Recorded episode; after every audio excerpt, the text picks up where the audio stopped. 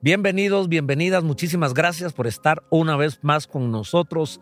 Valoramos muchísimo estos minutos que dedican no solo para escuchar una plática amena de dos amigos, sino principalmente que queden perlas, principios que nos puedan servir todos los días. Lo ofrecimos la semana pasada hablar del emprendimiento y algunos principios importantes. Y hoy una vez más, tenemos como invitado especial a Luis Pacheco, un amigo mío, al cual le doy la bienvenida. Bienvenido, hermano Luisito. Gracias una vez más por sacar tiempo y estar con nosotros. Al contrario, gracias de nuevo por invitarme y tener esta oportunidad de compartir con usted y con todos los demás oyentes y quienes nos ven también. Es que yo me quedé, como decimos en Guate, me quedé picado, me quedé expectante, eh, conozco su historia y hay unos detalles, aún conociendo su historia, cuántas veces hemos tomado café, hemos almorzado y hemos tenido conversaciones y poco a poco uno va armando el rompecabezas de la historia de cada uno de nosotros y cómo Dios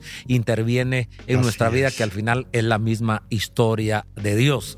Luis Pacheco es un ingeniero agrónomo, fue un hombre que trabajó para una empresa por 20 años en la industria agrícola, exportación de plantas eh, y de flores fuera de Guatemala.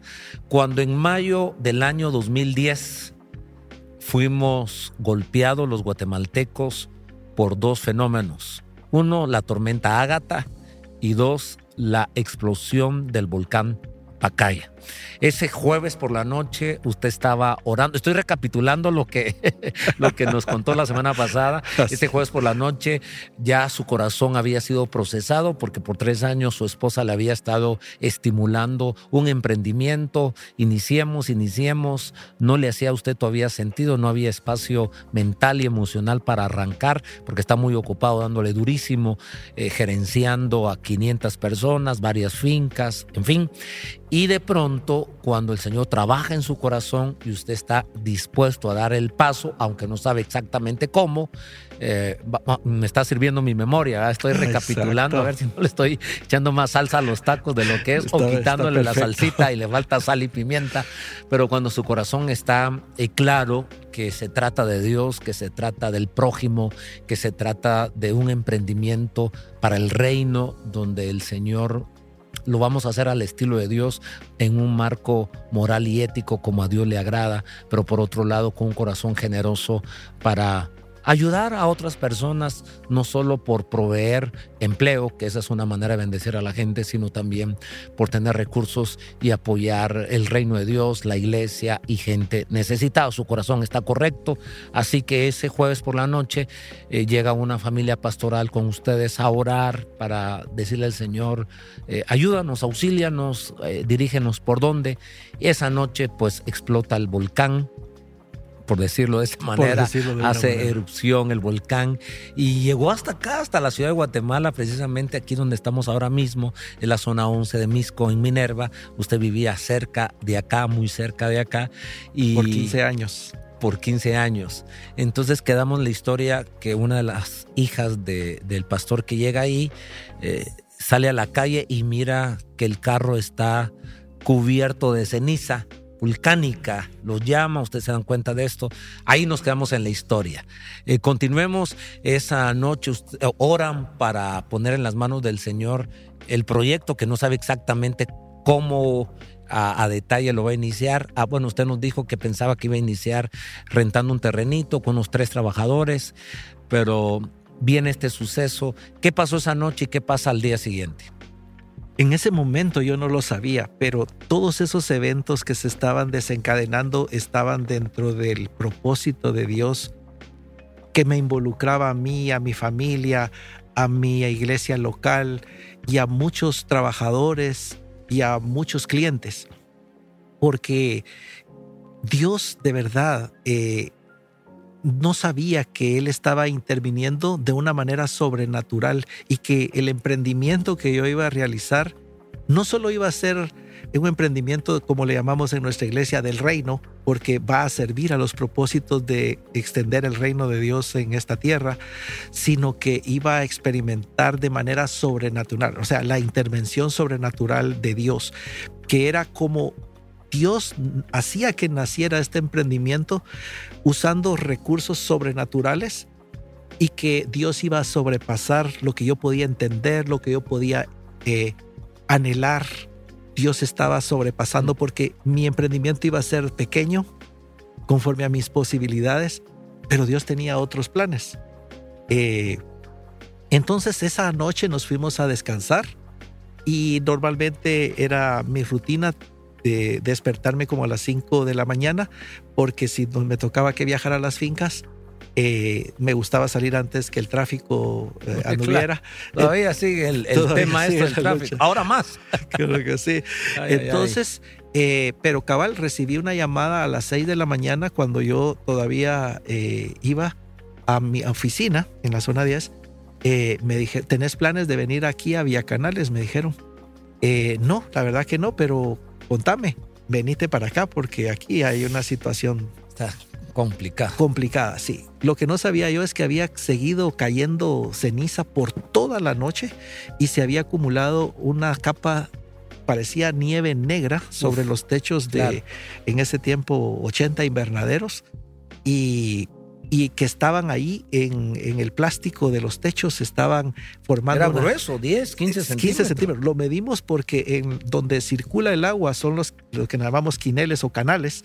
Ahí medimos cuánto verdaderamente había caído y eran esos 15 centímetros. Solo que aquí, allí ya no era solo ceniza, sino que eran rocas a veces de, de 10 centímetros, piedras y, todo, ¿verdad? Entonces, eh, bueno, era una situación difícil, pero empezamos a, trabajar como siempre. Eh, todo el personal se dedicó a subirse y a con palas y escobas tratar de quitar el, peso que estaba sobre y que entrara la luz a las plantas porque entrar en ese momento era como entrar a algo oscuro de noche. Sí, pues. Entonces, eh, sin embargo, para para el ingrediente que faltaba era que empezaba a llover, porque estábamos en mayo, ya era la época lluviosa, empezó a llover. Ágata y no sabíamos en ese momento, pensamos que era una lluvia del invierno, porque yo no entró la tormenta Ágata. Exacto. Cuando empezó a llover como a las nueve y media, apenas nos dio dos horas de tiempo para trabajar de, en remover algo. Eso no fue nada, no, no hicimos casi nada en ese tiempo. Empezó a llover y nosotros pensamos, ok, es peligroso que la gente esté arriba porque puede colapsar con el peso del agua y, la arena combinado, mucho menos abajo que, algo caiga. Entonces, jalamos a todo el personal para que esperáramos que se calmara la lluvia. Lo que no sabíamos. Como tres días duró, creo yo. Llovió ese viernes, llovió el sábado y se quitó el domingo hasta después de mediodía. Y fue ese mismo viernes, desde las 9 de la mañana hasta las 2 de la tarde, fue que yo pude soportar la carga emocional de ver el nivel de destrucción que estaba ocurriendo. Entonces, me recuerdo que eh, el personal de la finca, eh, algunos yo los vi llorando mm. porque intuían que el nivel de destrucción era tal que iban a quedarse sin empleo. Que se iban a cerrar la finca, ¿verdad? Como efectivamente a mí, siendo el gerente general de esa empresa en ese tiempo, me tocó que hacerlo. Cuando empecé a avisar a los clientes eh, que íbamos a cerrar esa finca eh, y, y, se hizo público a los trabajadores que a todos los teníamos que liquidar, etcétera, eh, se, se manifestó la, la, necesidad, ¿verdad? La, es, obvio la necesidad de los empleos en esa región que pues no hay muchas fábricas ni fuentes de empleo por donde estaba ubicado esta finca y, y los clientes que de la noche a la mañana se quedan sin producto. Entonces eh, Dios nos hizo ver cómo eh, toda la preparación que yo había tenido de experiencias, conocimientos, relaciones, recursos, eh, Dios me había permitido ah, tener un ahorro porque soñábamos con, con enganchar una casa en un sector más bonito y yo tenía ahorros y no sabía que esos ahorros tan solo unos meses antes, como dos o tres meses, yo ya había decidido que ese dinero lo íbamos a poner como enganche de una casa. Mi familia, guiados por Dios, dijeron, no queremos que enganches esa casa porque va a provocar más cargas económicas y vas a tener que trabajar más duro. Sí, pues. Y creemos que ya trabajas muy duro como para eso. Entonces, mejor en esta casa pero tranquilos. Mm. Me, o sea, me demostraron tanto amor. y fueron mis hijos y mi esposa. Todos se pusieron de acuerdo. No sabía que ese capital, que era, digamos, una casa bonita en otro sector que queríamos enganchar, entonces el, el dinero que habíamos ahorrado era significativo para nuestra economía familiar. No sabíamos que esos recursos también Dios los había provisionado para esta oportunidad que Dios estaba abriendo. Viendo esta historia, usted me hace pensar mucho entendiendo los diferentes principios o conceptos o componentes que necesitamos para emprender. Eh, es muy difícil emprender sin un centavo. Hay que hacer un, un préstamo, ya sea con un amigo, ojalá, fuera sin interés o ir al banco.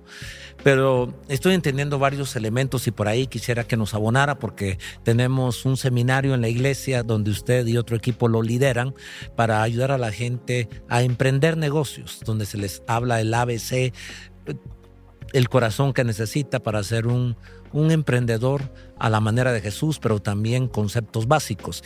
Y yo quiero solo resaltar dos conceptos al oírlo a usted. Número uno, que el dinero que Dios pone en nuestras manos es de Dios. Amén. Y que Dios espera que nosotros lo multipliquemos. Lo podemos malgastar como el hijo pródigo, agarra su herencia y lo despilfarra, que, que todo tiene su tiempo, porque uno puede vacacionar y no es un despilfarro porque conecta el corazón de uno con sus hijos, con la esposa. Pero hay un momento en, en la mentalidad de la multiplicación que el dinero nosotros, como le dijo el, el amo a aquellos tres siervos, principalmente aquel que cavó un hoyo en la tierra y escondió el talento, le dijo, por lo menos lo hubieras puesto en los bancos, porque Dios espera multiplicación. multiplicación. Bien, estamos claros en eso. Entonces, ¿qué podemos hacer con el dinero que tenemos? Ahorrarlo es una manera, meterlo al banco, dan pocos intereses y la inflación generalmente en Latinoamérica y en Guatemala está por encima. No es recomendable en el largo plazo, eh, pero eh, para ahorrar para proyectos específicos es la mejor, la única forma, es vital. Muy bien. Porque es mejor, si uno no tiene un proyecto en mente, es mejor invertirlo en tierra o en una casa, que eso toma plusvalía que en un carro o en un viaje. ¿Verdad? Correcto. Entonces estoy pensando, para todos nuestros amigos y amigas que nos están oyendo, que sí se necesita un capital y que a veces sí tenemos la oportunidad de ahorrar y ese capital nos va a servir para negociar con dinero en la mano. Es más fácil, o sea, teniendo dinero en efectivo, cash, es más fácil comprar, es más fácil entrar a un negocio. Platiquemos un poquito, ya contó usted su historia, pero qué consejo nos da para iniciar un negocio y y, cómo hacernos de un capital si no tenemos dinero y no podemos ahorrar, qué puertas podemos tocar.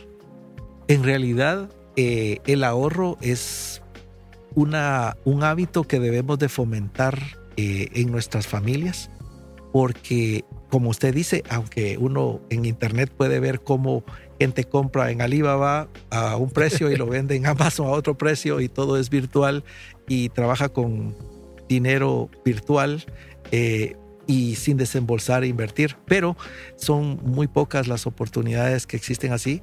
Existen algunas donde sin dinero, cuando uno negocia términos de, de crédito con el que le provee a uno las materias primas y uno usa su propio tiempo de trabajo, uno puede trabajar con el término de tiempo de crédito que le brindan a uno los, eh, los, los proveedores, de algún producto o de alguna materia prima o recibir a consignación o, diferentes modelos. Pero en general, tener un capital semilla para eh, emprender un negocio es lo más común y lo, y lo ideal. Sin embargo, eh, hay otras cosas que se necesitan en realidad. Eh, para emprender, una de las características del, del negocio desde la perspectiva cristiana es que el negocio de Dios, el del reino, es intencional, es decir, debe tener un propósito específico. Yo siempre menciono cómo hay dos momentos eh, cruciales en la vida del cristiano, de la persona cristiana. El día que conoce al Señor Jesús y el día que se entera cuál es el llamado específico mm, con el cual Dios le, le conformó para que Él lo lleve a cabo. Y que son obras que Dios preparó de antemano, como lo dice en Efesios, ¿verdad? Dos. Eh, preparó de antemano para que anduviéramos, anduviésemos en ellas. Y es muy delicioso saber que, que Dios no ha desperdiciado nada en nuestra vida, que todo lo que nos ha acontecido de experiencias en, en todas las áreas de nuestra vida pueden ser usadas, pueden servir para ponerlas a, a trabajar para el, el, reino de Dios. Y eh, entiéndase, aquellos que son hijos de Dios, aquellos que necesitan a Dios. Entonces, un negocio tiene que tener una gran, eh, un gran imán que lo atrae hacia el logro. Debe desarrollar una visión. Y la pregunta eh, existencial del negocio es, ¿por qué quiero emprender? Que hablamos de la otra vez, que tiene que ver con las motivaciones, ¿verdad? Entonces, conectarlo con, con las cosas de Dios es una característica que para mí eh, fue muy importante porque, mm, digamos, no hay motor más poderoso que el anhelo de agradar a un Dios que ha sido bueno, mm. que ha sido misericordioso eh, y que uno entiende que uno está en la voluntad de Dios cumpliendo la, el gran compromiso, eh, multiplicando, eh, bendiciendo a otros, siendo generoso. Y eso precisamente se puede hacer con un negocio, con un emprendimiento. Exactamente, uno puede tener mayor alcance si uno no tiene un emprendimiento, como fue en nuestro caso. Había un proyecto específico que los recursos materiales no eran suficientes, pero Dios se proveyó a sí mismo a través de un emprendimiento para tener recursos para poder ejecutarlo. ¿Verdad? Entiendo. Y, ese fue solo el inicio de, otra serie de cosas y proyectos en el, en el reino de Dios que se... Entonces, la buena administración del dinero, de no malgastar, de tener el hábito del ahorro, de tener la dirección del espíritu en qué voy a usar este dinero, es vital.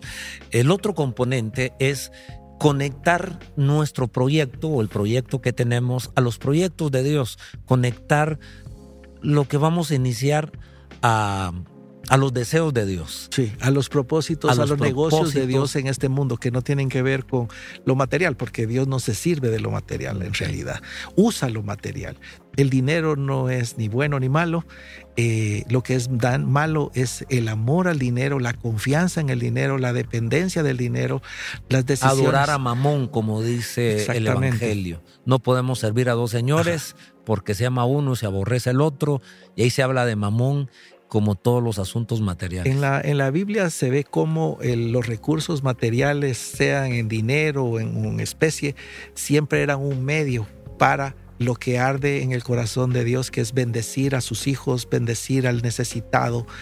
Y es que eso tiene que ver con la generosidad, porque una de las maneras de evidenciar que Dios está por encima de todos los recursos que Él mismo nos ha provisto, aun cuando nosotros como Nabucodonosor pensar, este es el resultado de mi inteligencia, estos jardines babilónicos, en fin, pero cuando nosotros tenemos conciencia, porque la mayoría de cristianos la tenemos, reconocemos a Dios como el creador, como el proveedor, como el que produce el querer, como el hacer por su buena voluntad, tenemos ese concepto claro en, en nuestra mente, en nuestro corazón pero en la práctica creo que es el camino a la generosidad la que sella, la que evidencia que Dios es el dueño de todo, generosos con nuestro, con nuestro tiempo para servir al prójimo, para servir a la iglesia, o generosos con el talento que Dios ha puesto en nosotros, que no necesariamente es dinero, puede ser conocimiento, puede ser experiencia, en el caso de usted y el equipo en el cual usted pertenece, cómo han ayudado a la iglesia transfiriendo sus conocimientos transfiriendo sus experiencias con una pasión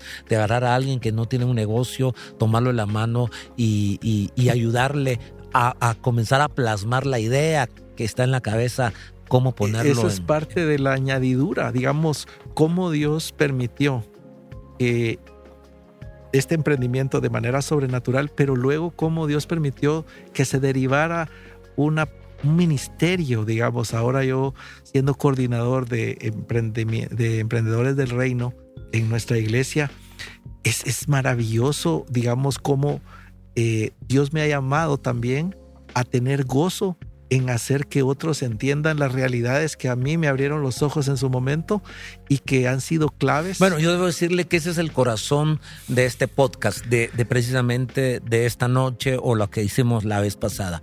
Cómo animar a nuestros amigos y a nuestras amigas a decir, Dios ha puesto una semilla en tu corazón. Puede ser dinero, puede ser una idea, puede ser lo que usted dice, todo ese bagaje del cual desde que nacimos traemos, aún experiencias dolorosas, fracasos, y esa mezcla es única, y ese es el material que Dios usa para emprender, que perdamos el miedo de emprender, que conectemos el emprendimiento a los deseos y planes del Señor. Eso me encanta y yo quiero agradecerle públicamente porque hay un ministerio en nuestra iglesia que se llama Negocios del Reino, que es una sombría que tiene varios apartamentos, eh, desayunos para empresarios o seminarios o, una escuela con un proceso más largo que recién terminó. Yo quisiera destacar también otro componente que parece que a muchos de nosotros los latinos o guatemaltecos no lo hemos entendido bien y queremos emprender algo para vivir una vida más cómoda, más suave. De pronto la ética de trabajo pensamos que es una maldición, pensamos que Dios maldijo a Adán con el trabajo y el trabajo era una bendición, Dios mismo trabaja, Jesús dijo, yo no he terminado de trabajar y mi Padre tampoco ha venido a trabajar. el trabajo es una bendición, expresa salud, expresa deseo de, de salir adelante. Pero en la Biblia destaca, la Biblia destaca, Proverbios, el sabio Salomón destaca el concepto de diligencia. Y en el emprendimiento suyo, aunque usted ya trabajaba de sol a sol, se rifaba el físico y sus hijos dijeron, no, vas a comer otra casa, vas a tener que trabajar más y ya estás full. Sin embargo, ahora el emprendimiento también exige que nuestra vida requiera de diligencia, no solo de trabajo duro, de trabajo inteligente. Yo quisiera que nos animara con eso porque muchos tienen la idea, voy a poner mi negocio para, uno, ya no rendir cuentas, dos, para manejar mi tiempo y eso significa me quiero levantar tarde y quiero terminar temprano. Si ellos quieren que tengan, tengan éxito, al principio hay que trabajar más duro, quizás a los 10, 15 o 20 años, dependiendo la industria de cada persona, pero el trabajo es importante en nuestra cultura. Definitivamente. Entender que el trabajo, eh, bueno, uno lo puede ver en la gente que pasa desempleada y queriendo conseguir un empleo por tanto tiempo, cómo afecta, especialmente como hombres, la, psicología nuestra, cómo nos afecta no trabajar, ¿verdad? No tener la capacidad predecible de tener, brindar esa seguridad a nuestro núcleo familiar y todo eso, pero eh, eh, se intuye que el trabajo en realidad es una bendición y, la Biblia está llena de eso, como, como la diligencia, el esfuerzo, como Jacob trabajó con gusto y con gozo por... Ah, porque ese estaba enamorado. enamorado, pero eh, eh, el, trabajo era algo eh, siempre bien visto y digno, ¿verdad? la diligencia, por supuesto, el compromiso. la verdad que se necesita eh, un compromiso muy fuerte con el proyecto. En el caso que, Porque usted tuvo que trabajar más cuando comenzó Esa es lo que Porque tuvo que levantar escombros. Escombros, era de, de lo que es como basura, porque ahora hay que pagar para que salga, se saque. ¿dónde, ¿Qué voy a hacer con toda esta basura que quedó aquí? Porque todo quedó a rostro del ah, suelo y aplastando las plantas que estaban debajo de eso.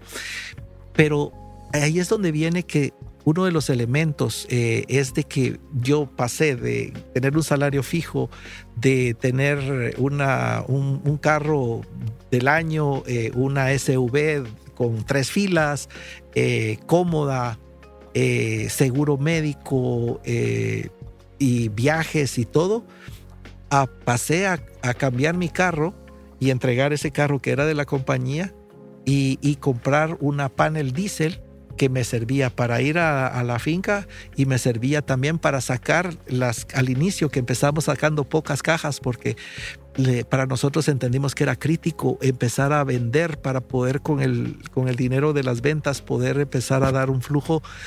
Eh, todos esos ahorros de los que yo mencioné se fueron para invertir al principio porque eh, había que limpiar, recoger escombros, empezar a hacer al principio solo champitas con los mismos escombros, pegando unas con otro.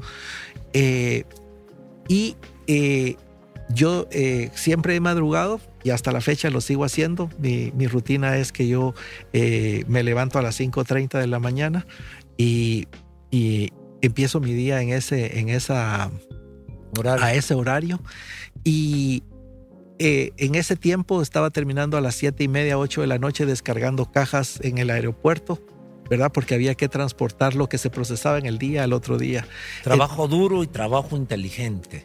Exacto, es decir, eh, uno eh, cuando uno está bien comprometido con su proyecto y hacerlo funcionar, el emprendedor una de sus características es que encuentra la forma, no, eh, no, no se fija en los obstáculos, sino se fija en y enfoca su energía en cómo va a resolver, ¿verdad? Que contrasta un poco con la posición de un empleado. A veces el empleado piensa el por qué algo no va a salir bien o por qué no se va a lograr, pero la mentalidad del emprendedor es cómo. Por eso es de que tanto en la propuesta de valor, como se le llama en un emprendimiento, como en la, administración y en echar adelante el negocio, uno de los elementos que se necesitan definitivamente es la, capacidad de innovar, la, la, capacidad de no sabemos cómo lo vamos a hacer, pero lo vamos a hacer. El enfoque es la solución y no el problema, en buscar Así es. y, sobre todo ahí es donde vienen los recursos que nosotros como cristianos tenemos. Tenemos la confianza que el que nos llamó mm, también nos va a acompañar y que el que comenzó la buena obra la va a llevar a buen término. Entonces, esas son las promesas que tenemos nosotros de las cuales nos impulsan todavía más de que los recursos estrictamente con un compromiso eh, de un proyecto solamente de emprendimiento natural, digamos. Entonces, la, la, para mí un emprendimiento siempre debe tener el elemento creativo para la resolución de problemas y obstáculos y sobre todo creativo para encontrar cómo ser diferente en la propuesta de valor que le hacemos a los clientes. Eh, nosotros la única forma en que podemos establecer un negocio, eh, especialmente en áreas que no son de innovación, como digamos nosotros somos mucho como país productores de materias primas y de productos con poca industrialización y todo, eh, la innovación tiene que ver para nosotros, digamos que no tenemos eh, acceso a demasiada tecnología inmediata, etcétera, etcétera. El mundo cada vez globalizado ha facilitado eso, que podamos invertir en maquinaria, equipos y cosas así cada vez eh, más accesibles, digamos, uno importa de cualquier lugar del mundo. Pero el punto es en la propuesta de valor, en cómo nos vamos a diferenciar, por qué los clientes a los que yo quiero atender, sea, yo siempre he dicho que un negocio está en, en resolución de un problema o en una satisfacción de una necesidad humana. Y de las necesidades humanas, pues sabemos que hay necesidades fisiológicas, necesidades sociales, necesidades de seguridad, necesidades de realización y, y de reconocimiento, etcétera, etcétera. Entonces, la gente anda buscando eh, resolución de problemas o satisfacer una necesidad humana. Y, ese es el negocio. Pero ¿cómo lo vamos a hacer nosotros de manera diferente, creativa? Es por medio de un compromiso con este cliente potencial. Nosotros en realidad nos tenemos que meter como emprendedores a hacer una investigación a fondo de esos... Eh, y, ese era el puntito con el que yo quería amarrar, porque mm, ingresar, accesar a una industria donde yo no domino el tema, en el caso suyo, pues por 20 años usted estuvo en la misma industria, estudió ingeniería. Eh, agronomía. agronomía, agrónomo, ingeniero agrónomo. Entonces le fue, fue fácil dar el salto. Puede ser que en una industria diferente, donde yo no tenga experiencia, entonces tengo que investigar, tengo que a profundidad hacer un, algún tipo de estudio. Absolutamente. Porque si no, me voy a ir de bruces. Y creo que ese sería un consejo muy bueno para todos nuestros amigos y amigas. Eh, si ya tenemos un bagaje, una experiencia en una industria, pues tratemos de incursionar en esa misma industria. Si creemos que la tendencia a nivel mundial va por otro lado, ok, ingresemos, pero tomémonos el tiempo para hacer un estudio de campo, para investigar, para sentarnos con gente, invitémonos a comer y, y recabar información para iniciar nuestro negocio. Sí, cabalmente eso es la, parte formal de la escuela de emprendimiento y negocios en donde... Eh, Vamos a tener que tener un tercer podcast. en donde les explicamos... muy rico, sí. Les explicamos eh, cómo precisamente... Eh, necesitamos hacer la debida diligencia de investigar a nuestro nuestra comunidad a la que queremos servir y luego dentro de la comunidad potencial encontrar ese nicho de mercado eh, esa, eh, en donde nosotros podemos marcar una diferencia en donde hay un match entre las necesidades y los eh, problemas con nuestra propuesta de, de, valor. Muy interesante, gracias por estar con nosotros. Luis Pacheco, ingeniero agrónomo, un hombre de fe, un hombre cristiano, un hombre empresario, un padre de familia. Le quiero agradecer porque nos inspira, nos anima a decir, Señor, quiero hacer las cosas por ti, para ti y para incidir en el ambiente donde tú me has puesto, en la ciudad donde vivimos, en la nación a la cual también nos debemos y al mundo entero. No hay límites en Dios. Gracias por estar con nosotros por segunda vez. Lo he disfrutado y sé que nuestros amigos también lo disfrutaron. Muchísimas gracias. Será hasta la próxima. Para mí ha sido el gusto Muchas gracias.